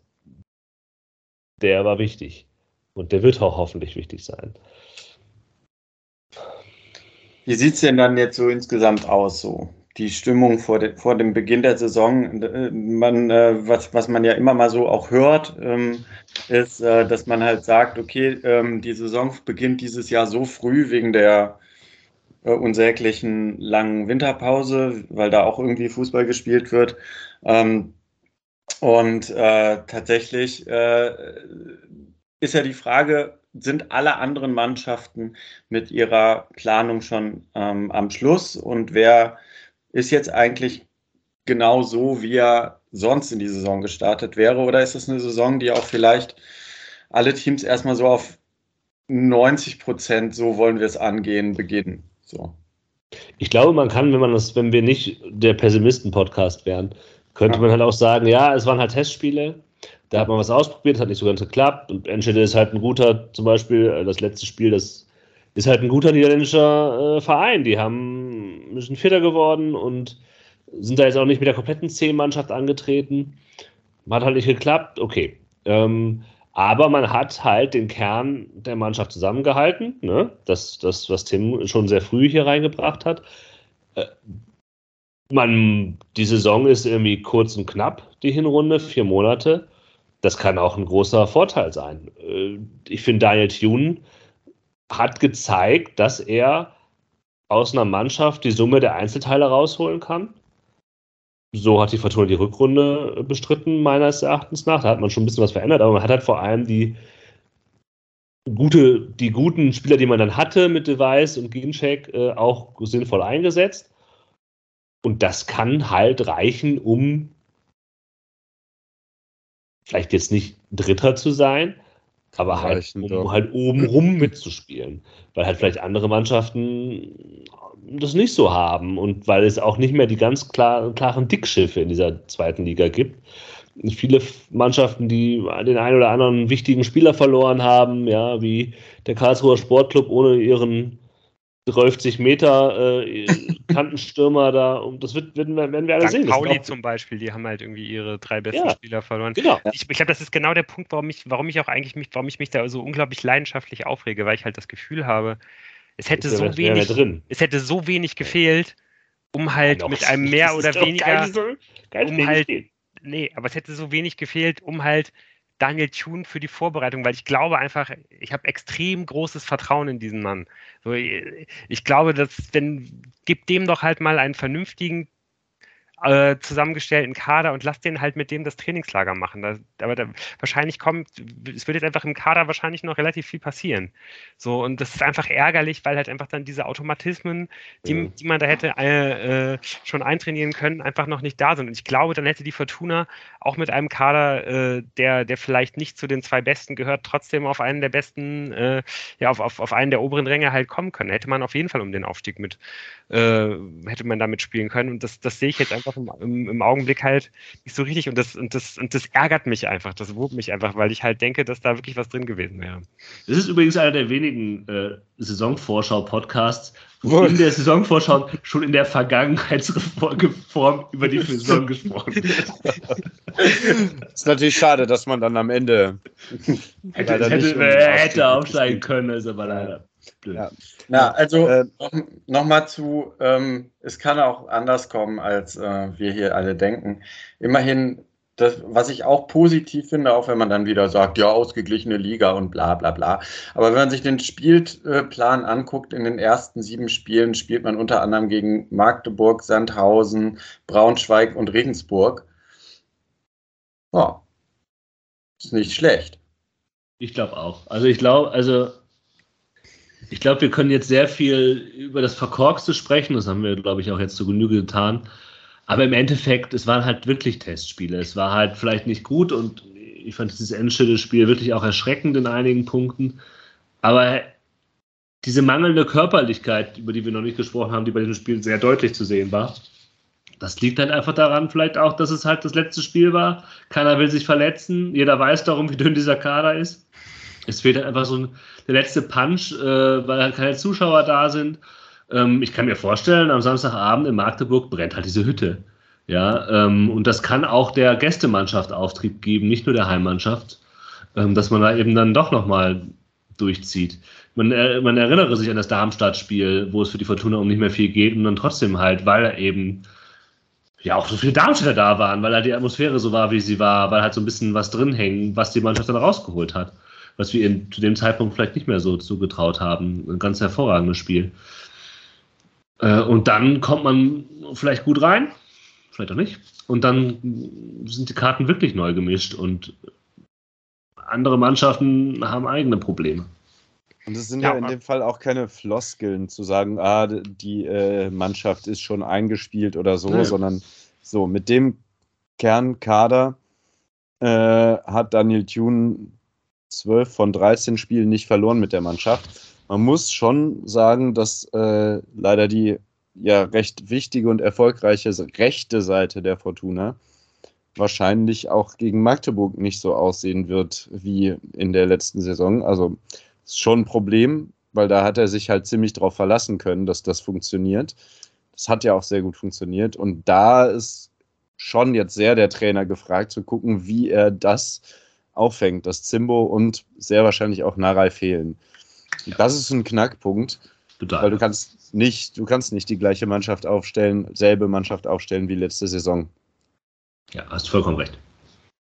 Ja, und es bleibt, und das haben wir eben auch schon mal besprochen, einfach noch diese große Frage, wie will die Fortuna überhaupt nach vorne kommen? Und da werden auch gegen, ähm, gegen Magdeburg halt eigentlich die beiden Hauptoptionen, die man gerade auch in dieser erfolgreichen Tunezeit am Ende gehabt hat, halt fehlen, nämlich ähm, man hat eben auch sehr viel mit langen Bällen gearbeitet und äh, vor allem mit langen Bällen auf Gincheck. So, das, das wird nicht gehen. Und mit langen Bällen auf, auf Nare. Ich glaube, das wird doch immer noch so ein bisschen unterschätzt. Ähm, wie viele lange Bälle die Fortuna halt auf Nare gespielt hat, der dann halt in so einen ähm, Laufzweikampf mit dem Gegner gegangen ist, den dann halt mit, seinen, mit seiner überragenden Oberkörperstabilität, äh, meistens in dem Augenblick, wo er halt zum äh, zum Kopfball hochgehen will, halt so ein bisschen anrempelt, sodass dann halt beide nicht zum Kopfball gehen können und dann rennen beide dem, dem tippsenden Ball halt hinterher, wo nachher dann das Laufduell gewinnt. Das war äh, so ein, das war einfach so ein, so ein Spielzug, der, der glaube ich, echt unterschätzt worden ist. Denn, denn ist die Fortuna sehr, sehr viel gegangen im letzten Drittel der letzten Saison. Und äh, ja, auch das fällt halt weg. Absolut. Aber ich wollte jetzt nicht nochmal pessimistisch sein, sondern äh, auch mal ein Ja, und du hast ja Kommen eben wir doch zu den Problemen äh, der anderen Mannschaften, ja? Genau. Kommen wir doch zu es gibt nämlich wirklich auch durchaus äh, ja, die, die Frage, weil die kann man ja wirklich dann irgendwie auch mal stellen, auch wenn wir, glaube ich, uns jetzt alle noch nicht so wirklich äh, tief damit beschäftigt haben, was denn sonst in dieser Liga so los ist. Welche Mannschaften sind denn äh, auf jeden Fall deutlich besser als die Fortuna in der nächsten Saison? Da fällt einem nämlich wahrscheinlich jetzt auch so aus dem Stegreif irgendwie erstmal nicht so wirklich jemand ein. Also Nur ich glaub, Hannover die erste, weil die so viel Kohle ausgegeben haben. Ja, aber Hannover ist immer noch Hannover. Ja. Außerdem, ja, also es gibt einen Verein, den würde ich nennen, wenn er nicht äh, der HSV wäre. Ja, also ich glaube auch, dass der HSV äh, auf dem Papier auf jeden Fall den, den besten Kader hat und ich finde, dass halt Paderborn und, und Hannover sich wirklich exzellent verstärkt haben. Ja.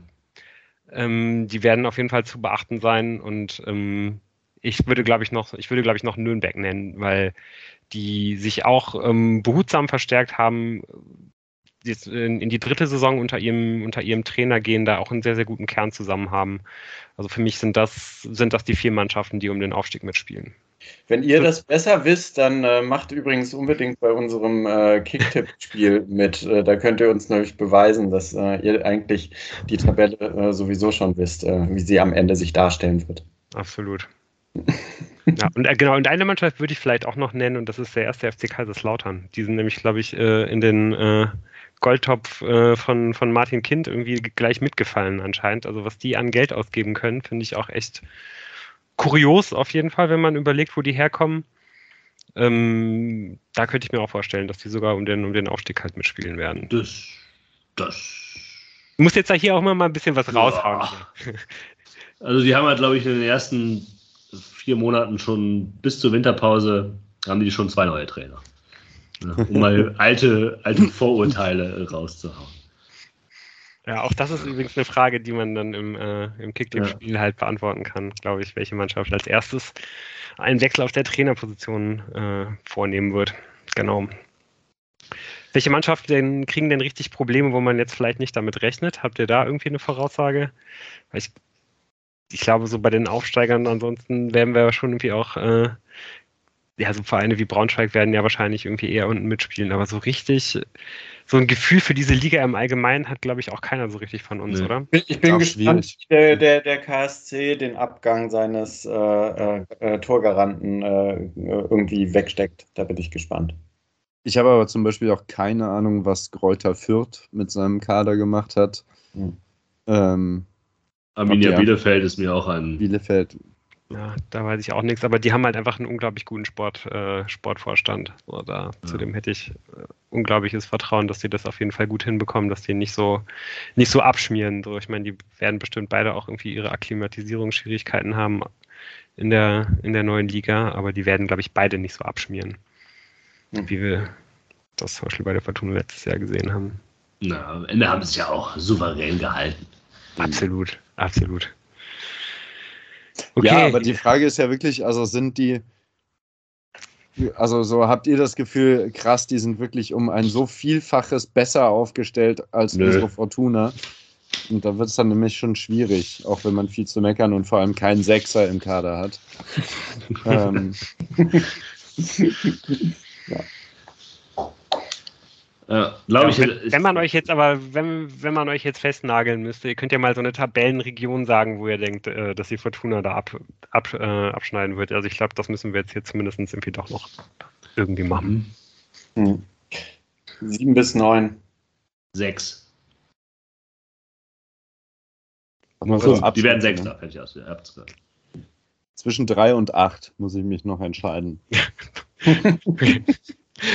ist auch sehr vage, ja. Ähm, ich glaube, ich würde mich jetzt einfach dann auch den, den Vorrednern halt irgendwie anschließen. Ich glaube, dann sind wir Fortuna ja auch alle mehr oder weniger irgendwie in dem, in dem gleichen Spektrum, so in dem zweiten, äh, in dem zweiten Regalfach, also quasi die Mannschaften, die nicht wirklich mit um den, um den Aufstieg mitspielen. Wahrscheinlich wird da irgendwie dann mal eine, eine kleine Niederlagenserie dabei sein, wo man halt äh, äh, sie halt schon wieder Richtung Ab Abstieg äh, trudeln sieht und dann wird da irgendwann mal eine längere Siegesserie dabei sein oder zwei, wo man dann doch irgendwie äh, ja halt irgendwie denkt, vielleicht könnte da was gehen und man wird dann im März vielleicht doch nochmal irgendwie den Tabellenrechner bemühen und schauen, was denn da noch nach oben so gehen könnte bis zum Relegationsplatz.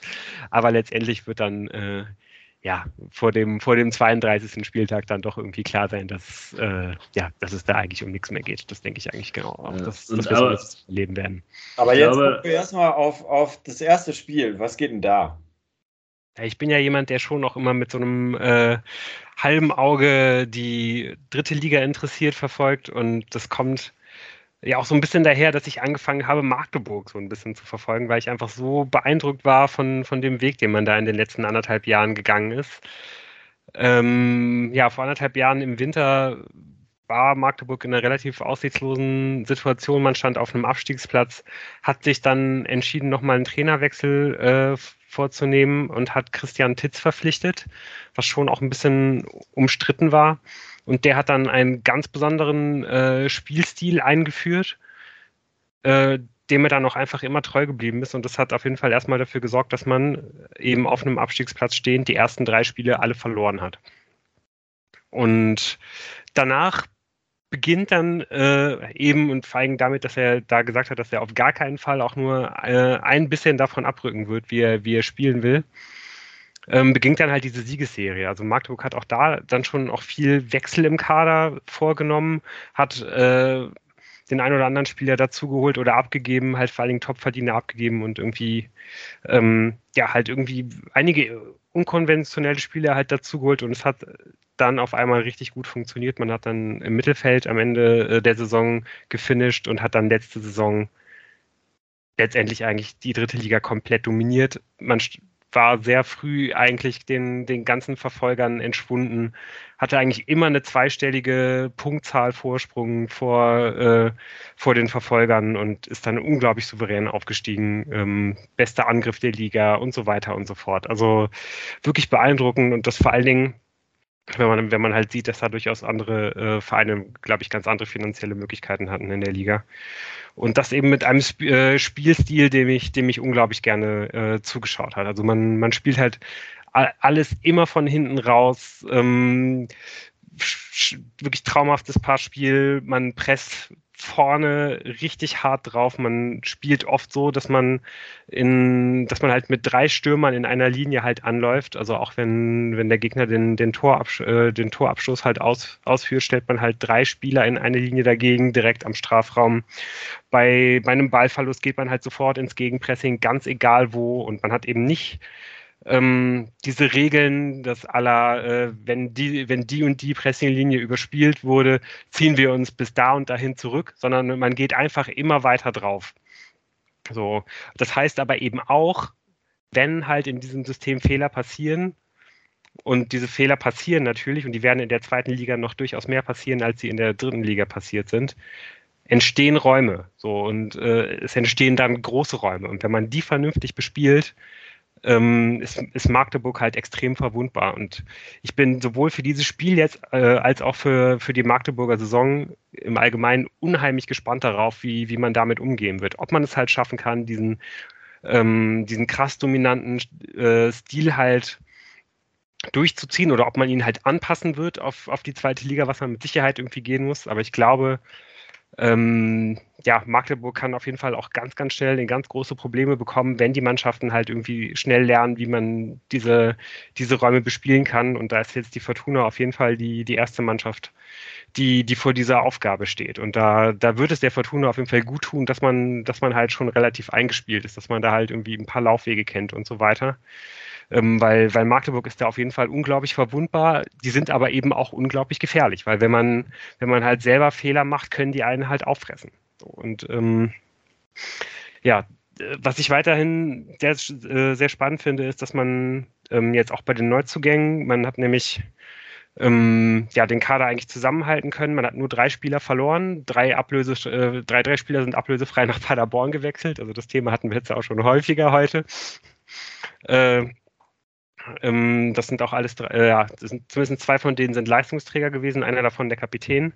Und man hat dafür sehr wenig Zweitliga-Erfahrung dazugeholt. Also ähm, ja, das kann natürlich irgendwie auch sein, dass diese Mannschaft mit einer, mit einer Euphorie äh, sich da jetzt irgendwie durch die ersten Spiele halt irgendwie durchspielen wird, aber ja, wie gesagt, es kann eben auch dafür da, dazu sorgen, dass man da halt vielleicht ein bisschen blauäugig und ein bisschen naiv halt dran geht. Ich erwarte Magdeburg auf jeden Fall in einem, in einem 4-3-3. Das haben sie jetzt die ganzen die letzten anderthalb Jahre eigentlich immer gespielt. Und ähm, sehr häufig hat man das mit so einer Art falschen Neun vorne gemacht. Auf den komme ich gleich auch nochmal besonders zu sprechen, weil das ein besonders interessanter Spieler ist. Aber eigentlich spielt man das und äh, manchmal hat man das auch mit so einem, mit so einem Sturmtank vorne drin gemacht. Das wird jetzt aber nicht passieren, weil die beiden Spieler, die man da zur Verfügung hat, haben sich beide jeweils in der Vorbereitung einen Syndesmose-Bandriss geholt. Das heißt, man muss mit, äh, genauso wie halt generell Magdeburg re relativ viele Verletzungen jetzt in der Vorbereitung gehabt hat. Das heißt, man wird eben mit so einer falschen Neuen agieren und vorne eben mit diesem Dreiersturm mit den drei äh, Mickey-Mäusen spielen, wie Christian Titz nennt. Das sind alles drei so quirlige, technisch, äh, technische, schnelle Spieler, so 1,60, 1,70 groß und ähm, ja, auch da bin ich wirklich, äh, ich kann wirklich kaum erwarten zu sehen, ob, ob das halt etwas ist, was man in die, in die zweite Liga halt transformieren kann oder nicht. Ob die einem Jordi Device Knoten in die, in die Beine spielen äh, oder nicht. Und da ähm, ja, kann ich vor allen Dingen halt mal den einen nennen, der, der halt absolut herausragend ist. Ähm, den hat man vor anderthalb Jahren, genau zu dem Zeitpunkt, als man auch Christian Titz geholt hat, ablö äh, hat man aus der Arbeitslosigkeit geholt, weil er zu dem Zeitpunkt halt, wie gesagt, keinen Verein hatte. Und das ist Barisch Artig. Äh, ist ein Spieler, der äh, kommt aus dem Internat von Hoffenheim, ähm, ist nach eigener Aussage, hat er sich danach wohl irgendwie ziemlich, äh, hat er gedacht, dass irgendwie alles von selber läuft. Der Karriereweg ist dann halt irgendwie ein bisschen in Stocken geraten. Magdeburg hat ihn irgendwann verpflichtet und er ist da komplett durchgestartet. Letzte Saison 19 Tore, 21 Assists in der dritten Liga. Das, äh, und hat auch durchaus nicht alle Spiele gemacht. Also, dass der überhaupt noch bei Magdeburg ist, finde ich, äh, finde ich schon sehr spannend und der hat halt eben auch noch dann auf den beiden äh, offensiven Flügeln zwei, zwei ähnliche Spiele, aber der ist auf jeden Fall der herausragende Spieler. Allerdings hat der sich auch verletzt äh, im, im letzten Testspiel und es ist nicht ganz klar, ob er gegen Fortuna auflaufen kann oder nicht. Das muss man noch abwarten. Aber wenn, ist das einer der, der Schlüsselspieler. Ähm, der andere Spieler, wo ich äh, euch mal empfehlen würde, auf den zu achten, das ist äh, die, die linke Acht in dem 4-3-3, das ist Amara Condé der kann noch auf der sechster Position spielen, aber meistens spielt er halt eben die linke Acht. Auch ein Spieler, wo ich sagen würde, da glaube ich, dass der, äh, ja, dass der nächste Saison bei einem anderen Verein spielen wird. Der wird, äh, ein, der, der wird auf jeden Fall eine Durchbruchssaison haben. Bin ich großer Fan seiner Spielweise. Was wir uns jetzt aber halt natürlich fragen müssen, ist äh, das viel, viel Wichtigere. Wie geht die Fortuna mit diesem Gegner um? Welches System spielt die Fortuna, welche Spielweise wählt die Fortuna und welches Personal wählt die Fortuna? Ich habe jetzt einerseits Bock, andererseits ein bisschen Angst. Ähm, ich habe mir nämlich, man sollte dieses vielleicht bewerten, dieses Spiel gerade über, nach diesem Enschede-Spiel gedacht, oh, gegen 4-3-3 tut sich die Verduna aber ungünstig schwer. Ähm, weil die sowohl in der ersten Halbzeit, als sie mit Fünferkette gespielt haben, damit nicht zustande kam. Und dann haben sie ja umgestellt auf Viererkette. Das hat auch nicht äh, hat nämlich genau aus diesen Gründen halt auch nicht geklappt, weil nämlich die, die äh, Spieler von Enschede ziemlich draufgegangen sind und ähm, der Spielaufbau der Fortuna ein bisschen schwächer war. Und ich bin mir auch nicht sicher, ob halt diese kleinen, quilligen Mickey-Mäuse nicht eventuell auch eine Schwäche in unserer nicht Mickey Maushaften etwas stachsigen Innenverteidigung auflegen könnte, die halt gegen die Zweitligaschränke gut geeignet ist, aber eventuell halt gegen die kleinen quirligen falschen Mickey Mouse 9 Probleme haben könnten. Wie wenn man Königsdorfer sie denn, von Dresden, meinst du? So. Ähm, also es ist nichts verloren, aber ich glaube, es tun sich einige, einige Fragen auf. Ich bin sehr gespannt, äh, wenn die so ein Hochpressen, Vollgas-Fußball von, von Anfang bis Ende in der dritten Liga gespielt haben. Genau wie du, Lu, bin ich sehr gespannt, wie sie jetzt an die zweite Liga dran gehen, weil die dritte Liga haben sie ja nach Belieben dominiert. Das ja an der Tabelle gesehen. Und da bin ich auch gespannt. Äh, ich glaube, die Erwartungshaltung, es wird natürlich richtig heiß. Ich glaube, es sind nur 15.000, dann ist das ausverkauft, das Stadion in Magdeburg. Aber wie dann äh, die Zuschauer damit umgehen, wenn es mal lange 0-0 steht. Und das ist so meine Hoffnung, dass äh, da vielleicht auch ein bisschen dann Übermotivation da sein wird und man das vielleicht 1-0 gewinnt. Drei rote Karten. Hm. Ich glaube, so viel Auswahl, was die Mannschaft angeht, gibt es nicht, die man da auf, aufstellt. Es wird eine Variante von Freitag sein. Die Frage ist Fünfer- oder Viererkette. Und ich vermute, es wird eine Viererkette. Einfach, es wird ein 4-4-2. Ja, ich glaube, dass der David Kowalski spielen lässt. Ähm, Pettersson links. Na, nee, Appelkamp links äh, Klaus rechts, Sobotka, Tanaka in der Mitte. Fühlt sich irgendwie auch so am sichersten ja. an jetzt. Oberdorf, Rechtsverteidiger, Clara, Hoffmann. Ja. Äh, der ja. weiß Hoffmann, äh, der weiß, ja. Hoffmann spielen.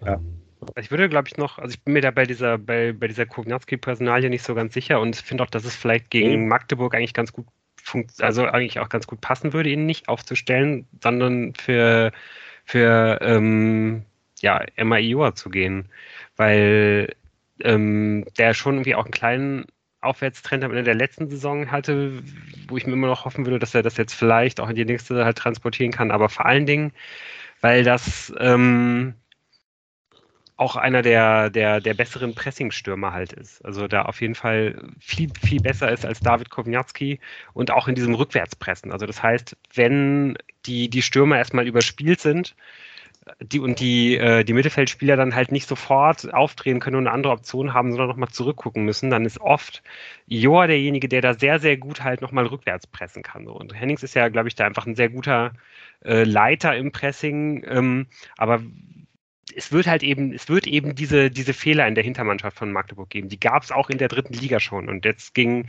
gegen Zweitligamannschaften wird es da, wird es noch häufiger vorkommen. Und ich glaube, dann kann ein Ioa mit seinem starken Pressing, mit seinen langen Gräten und so weiter und so fort, da vielleicht den ein oder anderen Ballgewinn halt forcieren. Und dann kann man das als, als Spielmacher halt nutzen, wenn man ansonsten vielleicht Probleme hat, äh, ähm, ja, das, das Mitteldrittel vernünftig zu bespielen und ins letzte Drittel zu kommen. Klingt gut. Kaufe ich sofort. Jetzt zu David Kovnatski und Ampomar bin ich harter Ioa-Gläubiger. Also. Also ich muss sagen, es war jetzt alles in allem nicht so eine ultra optimistische Folge. Ähm, ja. Aber jetzt auch nicht, auch nicht schlimm pessimistisch. Aber ich habe jetzt, nachdem wir jetzt was 90 Minuten über die Fortuna geredet haben, ähm, doch eigentlich richtig Bock.